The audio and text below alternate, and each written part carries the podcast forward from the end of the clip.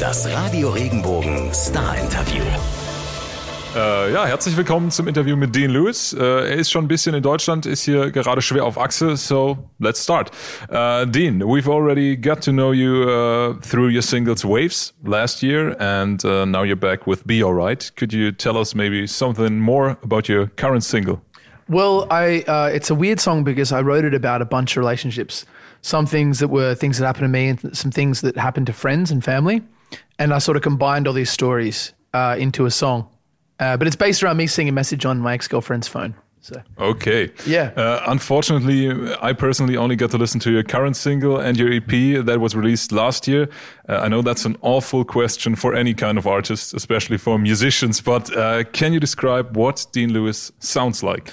What does Dean Lewis sound like? What do I sound like? I guess it's like I like acoustic guitar. Um, I like first person lyrics to kind of put people in the scene, so it's very descriptive, and I like keeping it very raw. You know, not not, not too polished or anything like that. Keeping Alright. the vo- voice a bit real. Well said. Okay. Uh, if people uh, will listen to your music for the first time, uh, what would be the perfect scenario to do so? Which surroundings can you imagine? scenario. Um, well, I mean, kind of like me. I mean, I guess I listen to music. Just uh, my favorite is like in my like you're on your bed with your laptop, listening with your headphones on, just listening to music, browsing whatever you're looking at. That's fine. best, Yeah. All right. Uh, yeah. Like you just said, most of the songs are about relationships, love, heartbreak, and all that stuff.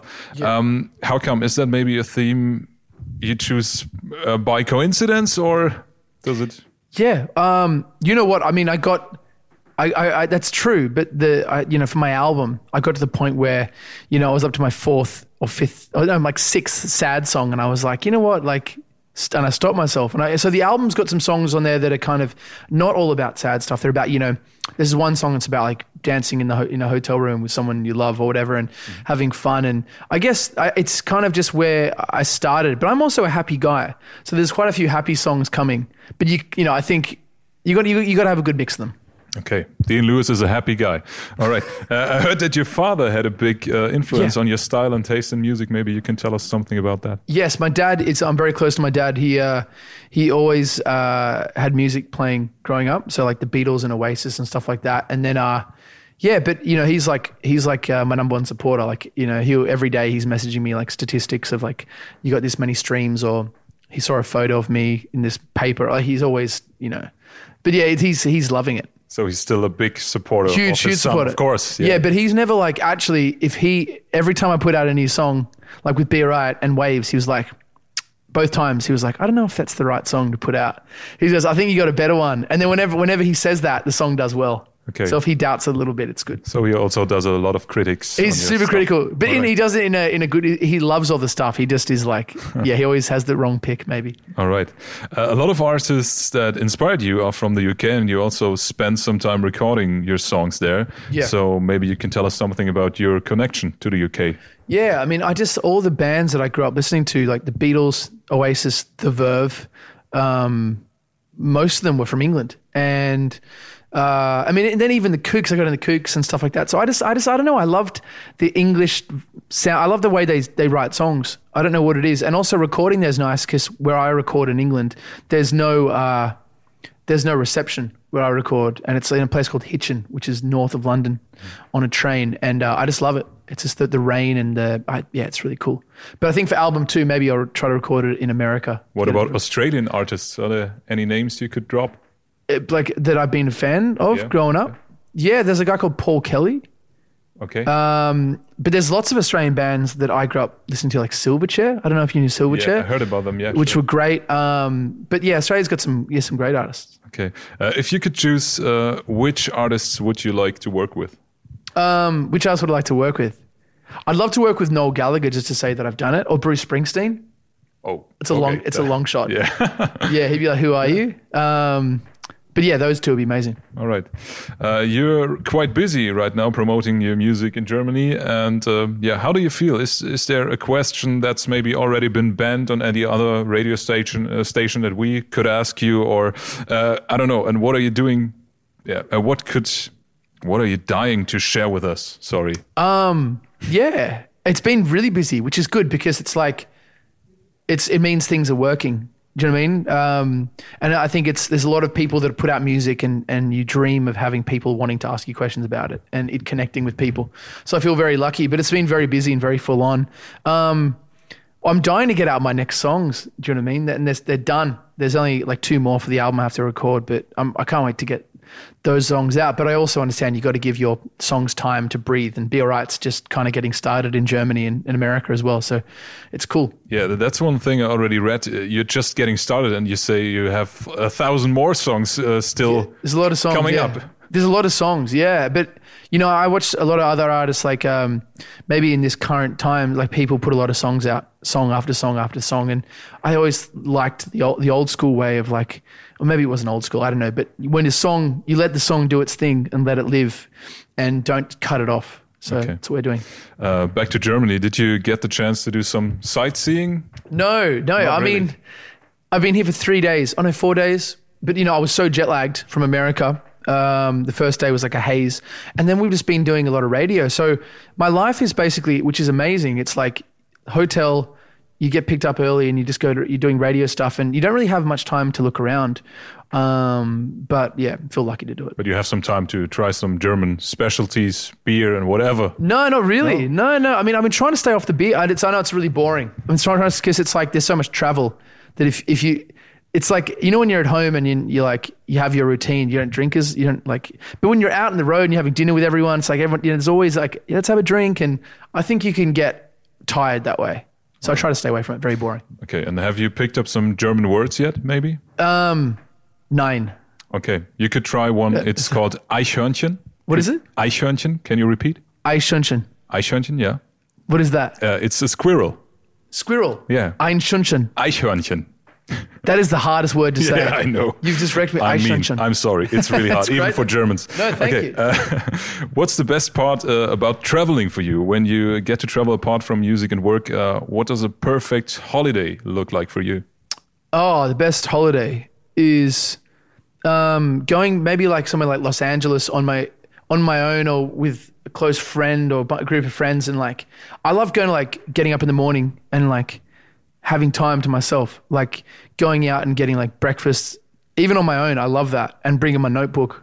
And um, I'm not one of those people that when I holiday, I don't want to go to museums and all that stuff because I feel like if you're if you're doing something and you're pursuing what you really like, it's so exciting and so energizing. And if you're working towards something where it's writing a song, writing a book, it's like you don't really need to go out and go skydiving or like, you know, see museums, but maybe that'll change in the future. So you're more the floating guy and not planning Just everything. take time. Yeah. I mean, I do, I, I, pl- I have like a to, to do list and all that stuff. Like I try to like do stuff, but I'm more working towards creating something.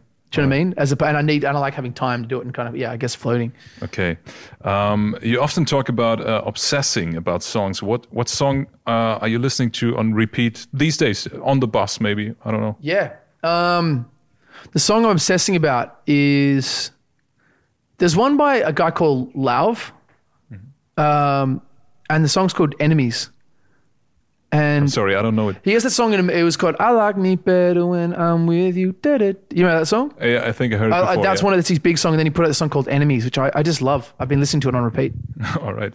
Uh, you're pretty far away from home right now. Uh, How do you keep Australia, your friends close while traveling the globe? Uh, I mean, or what do you miss the most? Yeah, I guess I miss my friends and family. Like I've been away for almost three months, um, but I mean, I speak to them like every day, all the time. Like it's it's hard with time zones and stuff like that. But um, yeah, I'm always I'm always in contact. All right. Um, there's another Australian band in our playlist right now, The Faim, with their song "Summer Is a Curse." Do you know them? Maybe. I, I someone mentioned the Faim the other day. I don't know who they are. Okay. Don't don't. They're care. Australian band. Uh, yeah, yeah. Okay, I'll check them out.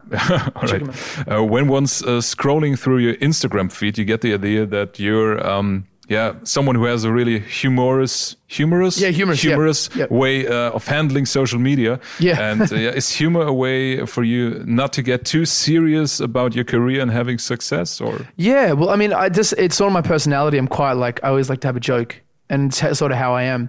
So, and I like to put that into my social media, and I think people maybe weirded out because they go, they think that you know you're going to be, uh, you know, if you're writing sad songs, you're going to be quite you know depressing black and white photos. You know what I mean? Very artistic. But on my Instagram, I'm not. I'm just myself, and I've made a conscious decision to be like, just be myself and have fun, not take it too seriously. All right. Um, let's travel ahead in time. Where do you see your future self in about 10 years from now? Um, in 10 years. Wow. That's a big step. That's a big step. I don't know. I'd probably be, uh, hopefully, I've released four amazing albums that I'm really proud of. You know what I mean? And I can, you know, it'd be great to have like, uh, be able to tour around, uh, around the world to, to big, you know, and be respected as an artist. I'd love that.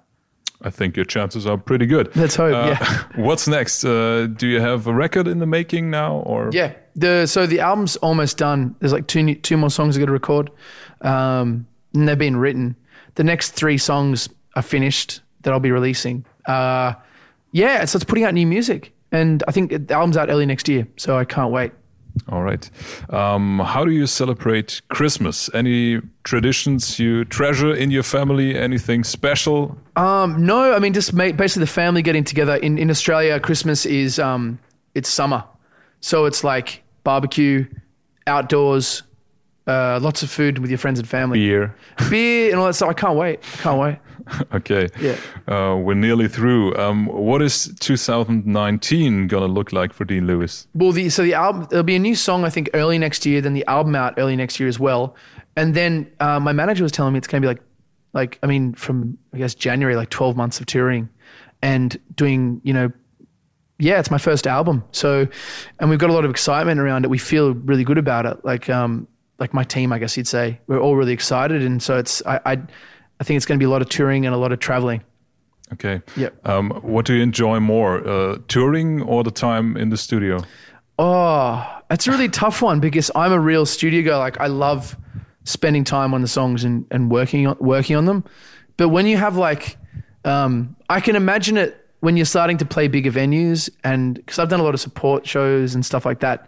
But back home in Australia, it's growing, so it's really good when you're doing your own shows and they're getting bigger because it's it feels uh, you know it's just it it feels starts to feel like more real and it just has a excitement about it. But I think I think I actually prefer getting the song sounding amazing, actually. But maybe that's because I'm like on week ten or week eleven of like uh, nonstop travel. But I, I do love this. I love touring and I love um, I love coming in and talking as well. So But I can imagine you're more the obsessed guy, even with your own music. Oh, yeah, yeah. It can be quite hard work with you in the studio. One more time. We need another take. oh, 100 like percent. Yeah, yeah, yeah, yeah. I yeah. It's yeah. It's really tough. It's tough to get them get some sort of magic, and uh, I never know how we do it. I just it's all it's good when you do, and I hope I can keep doing it. Okay. I'm through with my questions. Thanks. It's Thank you great. very much, Dean Lewis, Cheers. for coming around.